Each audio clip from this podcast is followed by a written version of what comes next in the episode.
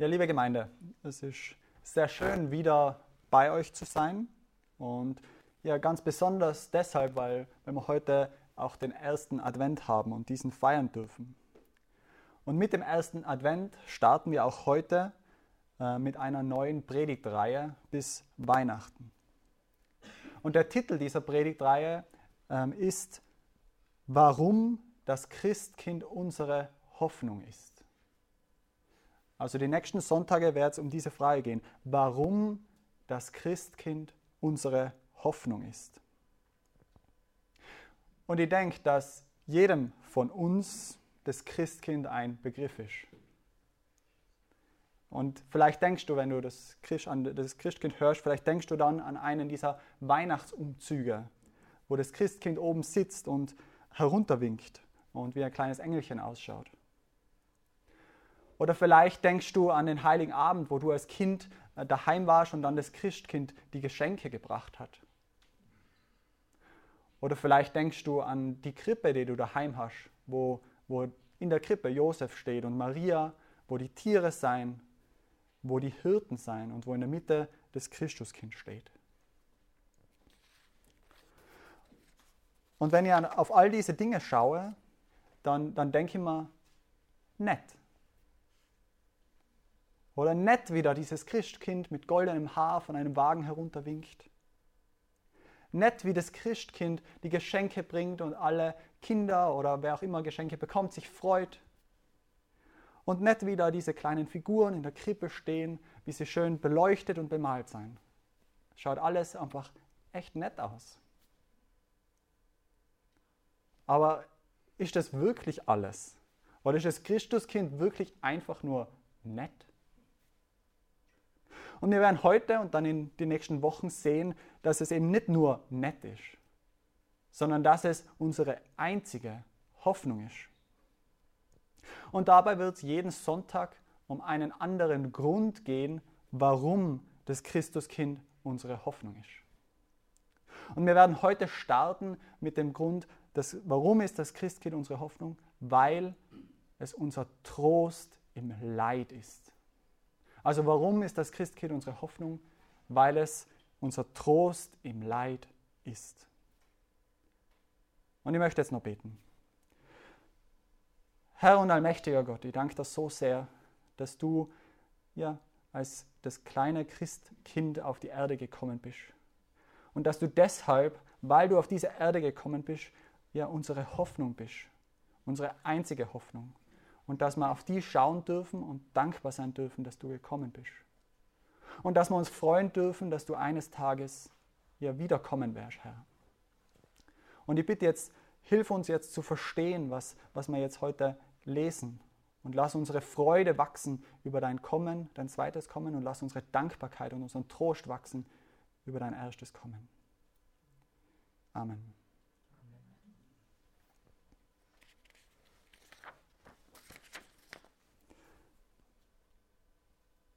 Also um diese Gründe zu sehen, warum das Christkind unsere Hoffnung ist, werden jetzt heute und dann die nächsten ähm, Sonntage wird eine Predigt aus dem Buch des Propheten Jesaja ähm, geben, wie wir auch schon gelesen haben. Und es wird jedes Mal eine andere Stelle aus dem Propheten Jesaja sein.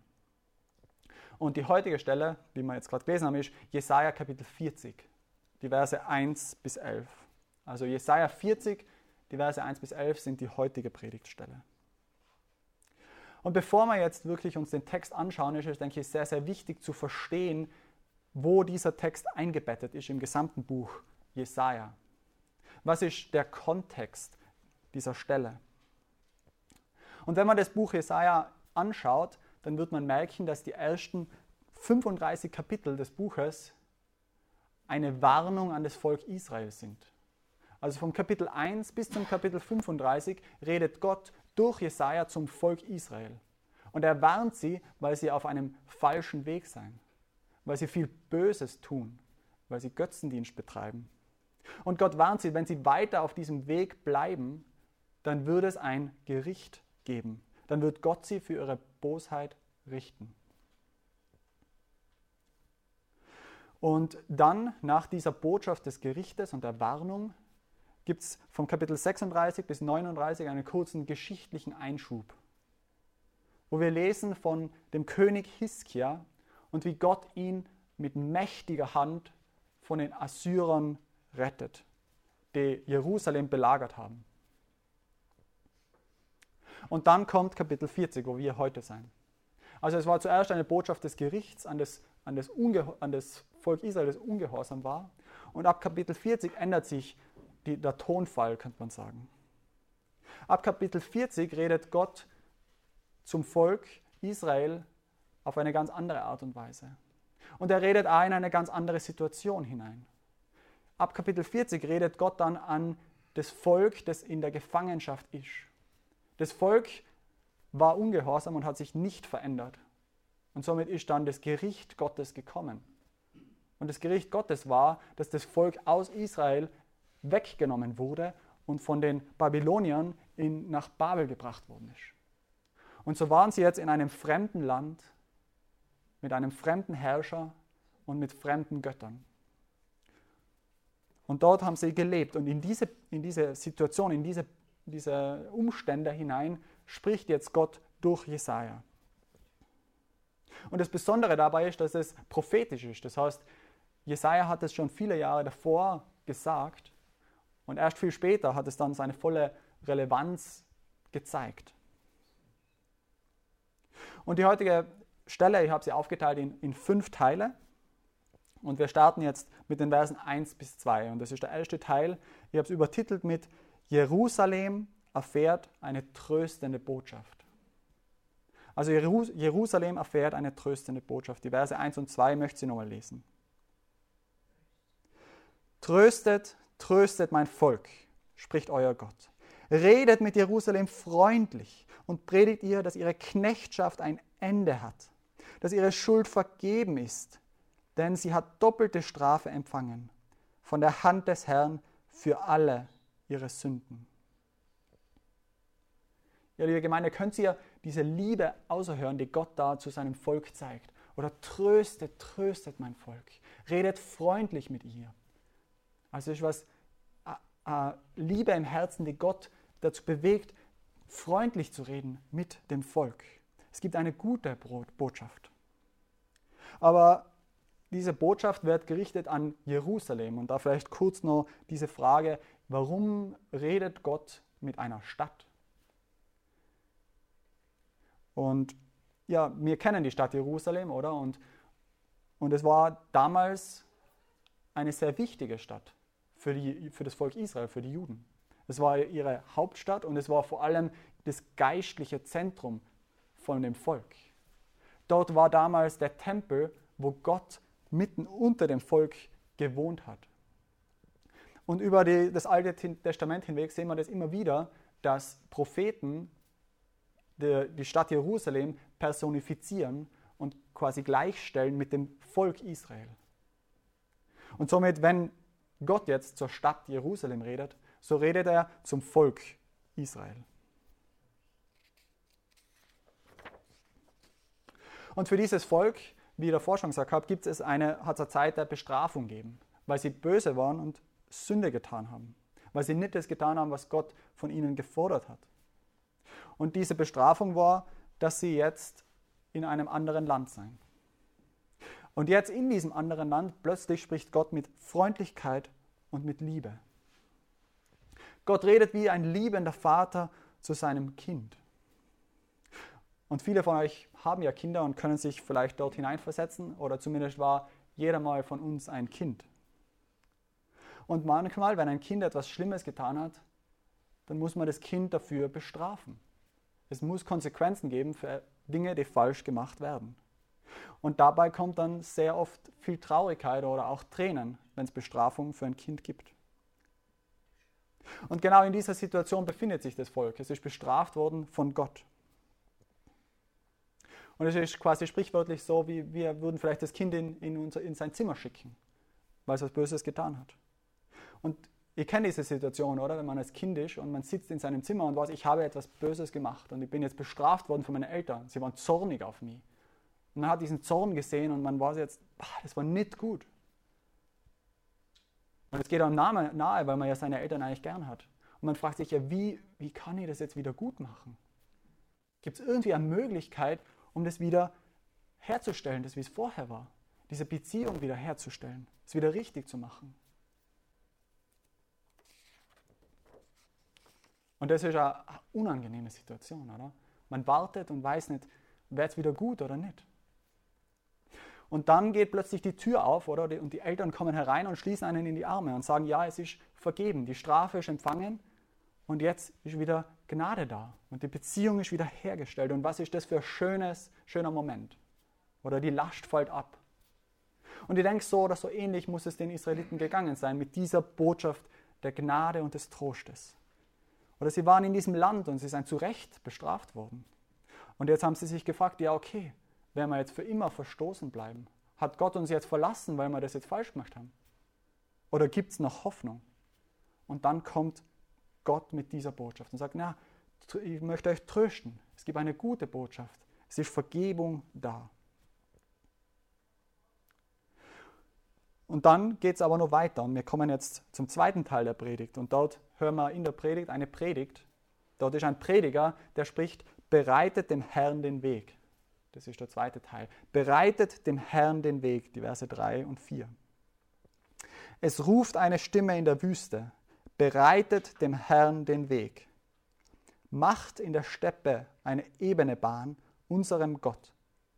Alle Täler sollen erhöht werden und alle Berge und Hügel sollen erniedrigt werden. Und was uneben ist, soll gerade und was hügelig ist, soll eben werden.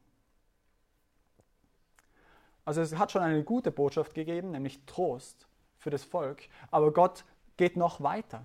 Es gibt noch eine weitere gute Botschaft, nämlich dass der Herr kommt. Und jetzt damit er kommt, gibt es ein paar Voraussetzungen, könnte man sagen. Oder es kommt der Prediger, sagt, ja, macht alles bereit, weil Gott, die wichtigste, größte und herrlichste Person, die es gibt, kommt. Und so will man alles aus dem Weg schaffen, was irgendwie im Weg sein könnte. Damit dieser Gott, Herr, kommen kann ohne Schwierigkeiten, ohne Probleme. Und dafür sollen jetzt gewaltige Arbeiten gemacht werden. Oder die Täler sollen zugeschüttet werden. Ganze Berge sollen abgetragen werden, sodass es einen geraden, ebenen Weg gibt für den Herrn. Macht's alles bereit. Und natürlich ist das sinnbildlich zu verstehen und nicht wortwörtlich, dass Täler zugeschüttet werden und unsere Berge abgetragen werden, damit man einen geraden Weg hat. Na, sinnbildlich soll alles, was Gottes Kommen im Weg steht, weggetan werden. Und wie ist das jetzt zu verstehen? Was bedeutet das? Wie kann man jetzt das tun? Wie kann man diesen Weg des Herrn bereiten? Und wer schon mal die ganze Bibel gelesen hat und sich ein bisschen auskennt, oder wer das letzte Mal bei meiner Predigt, wo ich hier war, gut aufgepasst hat, dem werden diese Worte sehr bekannt vorkommen weil sie stehen im Anfang des, des Evangeliums von Markus. Und wenn ihr wollt, schlagt es gern mit mir kurz auf. Markus Kapitel 1, die Verse 1 bis 4.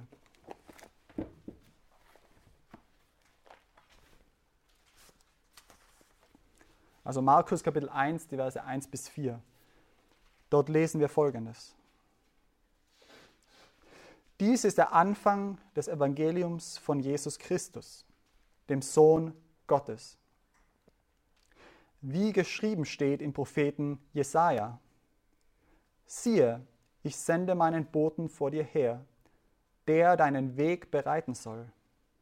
Es ist eine Stimme eines Predigers in der Wüste. Bereitet den Weg des Herrn, macht seine Steige eben. Johannes der Täufer war in der Wüste und predigte die Taufe der Buße zur Vergebung der Sünden. Also die Bibel selbst sagt uns schon, wer dieser Prediger ist und was es bedeutet, all diese Täler zuzuschütten und die Berge wegzumachen. Der Prediger ist Johannes der Täufer. Und er hat den Weg bereitet für den Herrn, nämlich für Jesus Christus. Und die Vorbereitung war, dass die Menschen Buße getan haben und umgekehrt sein von ihren bösen Wegen. Das war die Vorbereitung auf das Kommen des Herrn. Und das ist ja jetzt schon vorhergesagt an das Volk in der Gefangenschaft, dass sie sich vorbereiten sollen auf das Kommen des Herrn, weil, und jetzt kommt der, der Höhepunkt der Stelle in Jesaja, ähm, da Vers 5. Dort lesen wir, denn die Herrlichkeit des Herrn soll offenbart werden und alles Fleisch miteinander würde sehen. Denn des Herrn Mund hat es geredet. Also das ist jetzt der dritte Teil der Predigt. Gottes Herrlichkeit kommt. Und das ist der Höhepunkt. Denn es bedeutet, dass Gott seine Herrlichkeit zeigt, dass er kommt. So dass es jeder, jedes Fleisch, also jeder Mensch sehen wird. Jeder wird sehen Gottes Herrlichkeit. Und wie wir gerade gesagt haben, wie, wer ist der, der, der, wie zeigt Gott seine Herrlichkeit? Indem dass er als Jesus Christus auf diese Erde kommt. Jesus Christus offenbart uns die Herrlichkeit von Gott, dem Vater. Warum? Weil Jesus selbst Gott ist. Und somit, wenn wir Jesus anschauen, dann schauen wir gleichzeitig Gott an. Und wenn wir Jesu Herrlichkeit sehen, dann sehen wir Gottes Herrlichkeit. Und Jesus selbst sagt es im Johannesevangelium von sich selbst. Wir lesen in Johannes Kapitel 14, Vers 9. Wer mich sieht, der sieht den Vater. Das sagt, also Jesus spricht, wer mich sieht, der sieht den Vater. Also wer Jesus sieht, der sieht Gott, den Vater. Jesus ist Gott. Und deshalb ist dieses Wunder von Weihnachten, wie man es oft nennt, so besonders.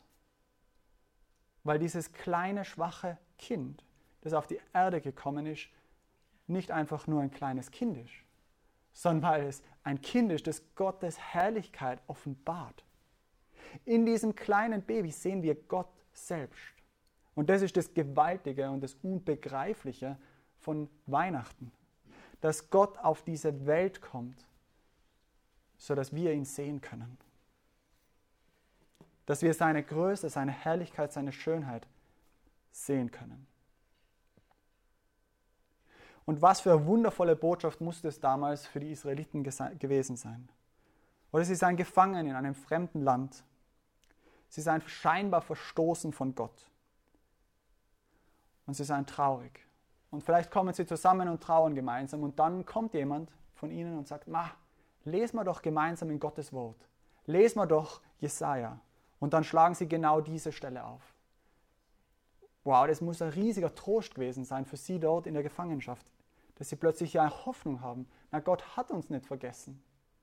Na, er wird kommen, er wird uns retten. Er wird seine Herrlichkeit offenbaren. Na, es gibt Hoffnung für uns. Es ist noch nicht alles verloren. Aber wenn die Israeliten so sein wie ich bin, dann ist das einmal extrem ermutigend am Anfang. Oder man liest es und es ist cool. Man freut sich und man wartet voller Spannung. Wann wird es endlich passieren? Wann wird Gott mit Macht eingreifen? Wann wird er das tun, was er verheißen hat? Aber dann vergeht Zeit. Es vergeht eine Woche vielleicht oder ein Monat, ein Jahr, mehrere Jahre und man wartet. Man wartet und nichts geschieht. Und langsam kommt die Frage auf, ja, haltet Gott sein Wort doch nicht? Wird er uns doch nicht retten? Und genau in diese Frage spricht dann der nächste Teil. Es ist so toll, da, da lesen wir, ja, dass Gott das geredet hat, oder? Und dort lesen wir jetzt im, ähm, in den Versen 6 bis 8. Und das ist der vierte Teil. Das Wort Gottes bleibt ewig. Es spricht eine Stimme, predige. Und ich sprach, was soll ich predigen? Alles Fleisch ist Gras, und all seine Güte ist wie eine Blume auf dem Felde. Das Gras verdorrt, die Blume verwelkt denn des Herrn Odem bläst da ein.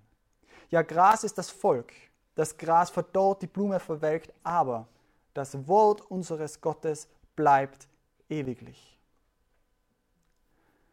Also jetzt hören wir eine zweite Predigt. Davor haben wir die Predigt gehört, dass man den Weg bereiten soll für den Herrn. Und jetzt hören wir eine zweite Predigt, dass das Wort Gottes ewig bleibt. Und es beginnt mit einem Bild. Ein Bild von einem wunderschönen Feld. Und auf diesem Feld ist Gras und da sind Blumen. Und wir lesen, ja, das Gras, das sind die Menschen. Das sind wir. Wir sind wie das Gras auf einem Feld. Und die Blumen sind so diese guten, die guten Dinge, die wir tun. Die sind wie kleine Blumen auf diesem Feld. Und es schaut sehr schön aus, dieses Feld. Aber dann kommt ein heißer Wind und das Gras verdorrt und die Blumen verwelken. Und so ist das Feld einen Tag hier und dann ist es wieder weg. Und so seien wir auch, oder? Wir seien nur sehr kurz hier und dann sind wir weg. Und auch unsere Taten haben oft sehr kurz nur Bestand. Und so leben wir, aber nach zwei, nach drei, nach vier Generationen sind wir wahrscheinlich schon wieder vergessen. Und keiner weiß mehr von uns. Und im Gegensatz dazu lesen wir von Gott. Oder da lesen wir am Ende von Vers 8, das Aber, das Wort unseres Gottes bleibt ewiglich. Also Gott ist komplett anders als wir. Wir sind nur einen kurzen Moment hier und dann wieder weg. Aber Gott ist ewig. Oder er hat keinen Anfang und kein Ende. Und so auch sein Wort, seine Verheißungen haben kein Ende. Und sie werden ganz sicher eintreten. Weil er, Gott ist ewig und er verändert sich nicht. Und so ist es eine, eine Zuspruch des Trostes für den, der vielleicht zweifeln mag, an dem, dass, ob das doch noch eintreten wird. Dass Gott sagt, na, liebes Kind, vertraue mir, weil ich bin ewig. Und mein Wort wird sicher eintreffen. Das sagt Gott zu dem Leser. Und so können wir Trost und Sicherheit haben darin, dass Gottes Wort sicher eintreten wird, dass er sicher retten wird, dass er sicher Trost geben wird und dass er sicher kommen wird. Und somit endet dieser Text mit, nachdem wir diesen Trost, diese Sicherheit gefunden haben, mit einem Aufruf. Und es geht wieder um die Stadt Jerusalem und das ist der letzte Teil nun. Jerusalem verkündigt eine freudige Botschaft. Das sind die Verse 9 bis 11. Ich lese es uns nochmal vor. Zion, du Freudenbotin, Steig auf einen hohen Berg, Jerusalem, du Freudenbotin. Erhebe deine Stimme mit Macht, erhebe sie und fürchte dich nicht. Sage den Städten Judas, siehe, da ist euer Gott. Siehe, da ist Gott, der Herr. Er kommt gewaltig und sein Arm wird herrschen. Siehe, was er gewann, ist bei ihm und was er sich erwarb, geht vor ihm her. Er wird seine Herde weiden wie ein Hirte. Er wird die Lämmer in seinen Arm sammeln und im Bausch seines Gewandes tragen und die Mutterschafe führen.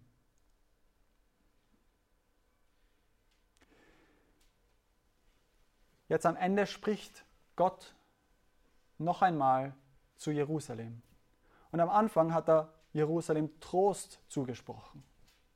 Und jetzt ist es Jerusalem selbst, das Volk selbst, das Trost empfangen hat und jetzt eine Botschaft nach außen tragen kann. Und es ist eine Botschaft der Freude. Eine Botschaft, dass Gott selbst kommen wird und dass er rettet. Er wird wieder unter ihnen sein, so wie er früher durch den Tempel in ihrer Mitte war. Und so sollen sie hinausrufen, hinausschreien, auf den höchsten Berg gehen und herunterschreien. Schaut, da ist Gott. Schaut, Gott hat uns nicht vergessen. Schaut, was Gott Wundervolles tut und getan hat.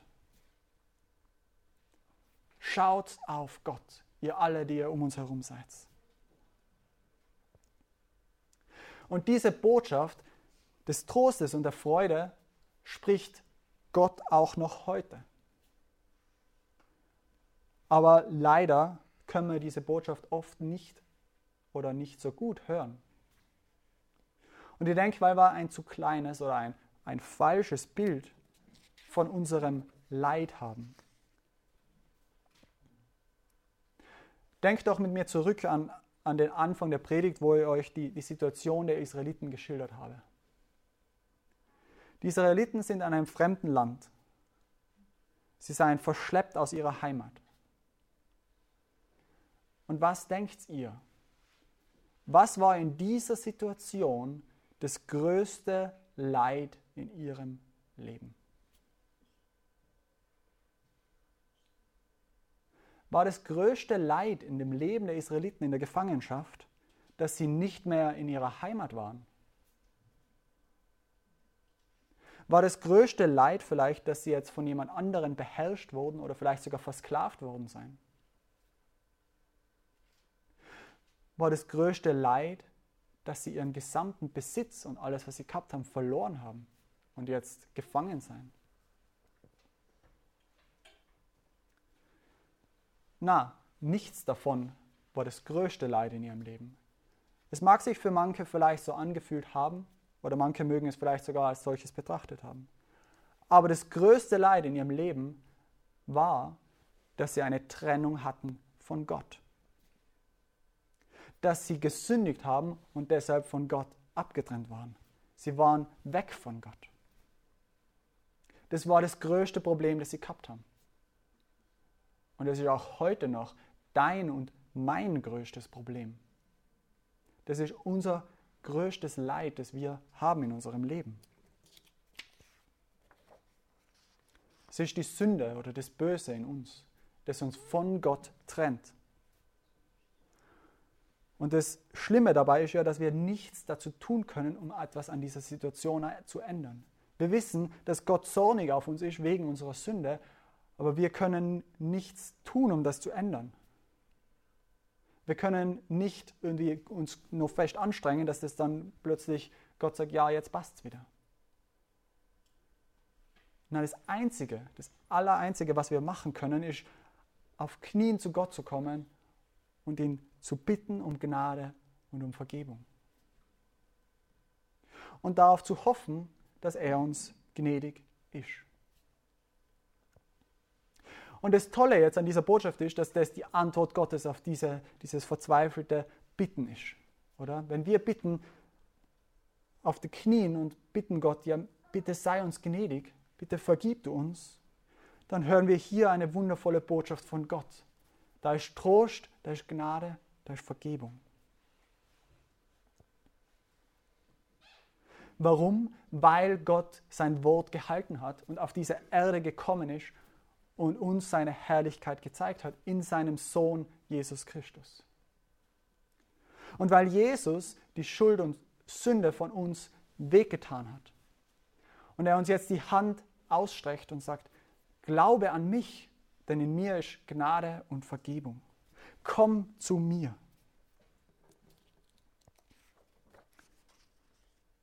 Und so, wenn wir Jesus nachfolgen und ihm glauben, dann haben wir neue Hoffnung, dann haben wir Trost und Vergebung. So wie wir es auch lesen in Johannes 3,16, dem sehr berühmten Vers. Denn also hat Gott die Welt geliebt, dass es seinen eingeborenen Sohn gab, damit alle, die an ihn glauben, nicht verloren werden, sondern das ewige Leben haben. Jesus hat durch sein Blut am Kreuz all unsere Schuld weggenommen. Er hat uns erkauft, wie wir es auch da gelesen haben. Er hat die Seinen erkauft. Wir sind wie Schafe und er ist unser Hirte.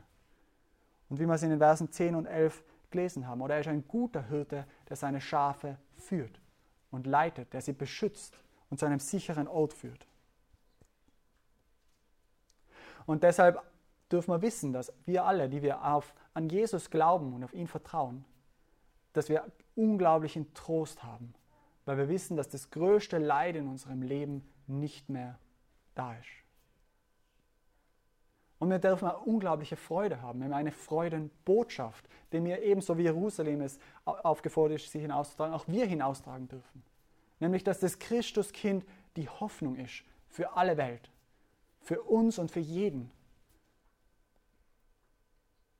Und somit ist das Christuskind nicht einfach nur nett. Oder es ist so viel mehr. Jesus ist so viel mehr. Er ist die einzige Hoffnung in diesem Leben für uns alle. Beten wir gemeinsam. Herr mächtiger Gott, ich danke dir, dass du uns nicht in unserem Leid und in unserer Sünde und in unserer Verlorenheit allein gelassen hast. Herr, du warst uns gnädig und du bist auf diese Welt gekommen, um uns zu retten. Herr, du hast uns Trost gebracht und Freude. Wir dürfen wissen, dass wenn wir zu dir kommen und auf die vertrauen und an die glauben, dass dann alle unsere Verfehlungen weg sein, dass die Kluft weg ist, die uns getrennt hat von dir. Und dass du jetzt auf uns schaust, so wie ein Hirte auf seine Schafe, voller Liebe uns führst und uns tragst, wenn wir schwach sein. Herr, ich danke dir so sehr, dass du auf diese Welt gekommen bist und dass du unsere Hoffnung bist. Herr, danke, dass wir eine Hoffnung haben, die immer bestehen bleibt und niemals vergeht. Bitte, Herr, mach uns sicher und fest in dieser Hoffnung, Herr. Lass uns nicht wanken, sondern hilf uns, uns an die zu klammern mit allem, was wir haben. Amen.